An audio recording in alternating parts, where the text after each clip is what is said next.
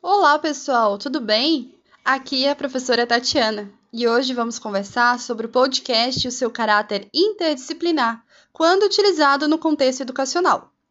Antes de mais nada, quero te fazer uma pergunta. Você acha que o podcast pode proporcionar resultados pedagógicos positivos?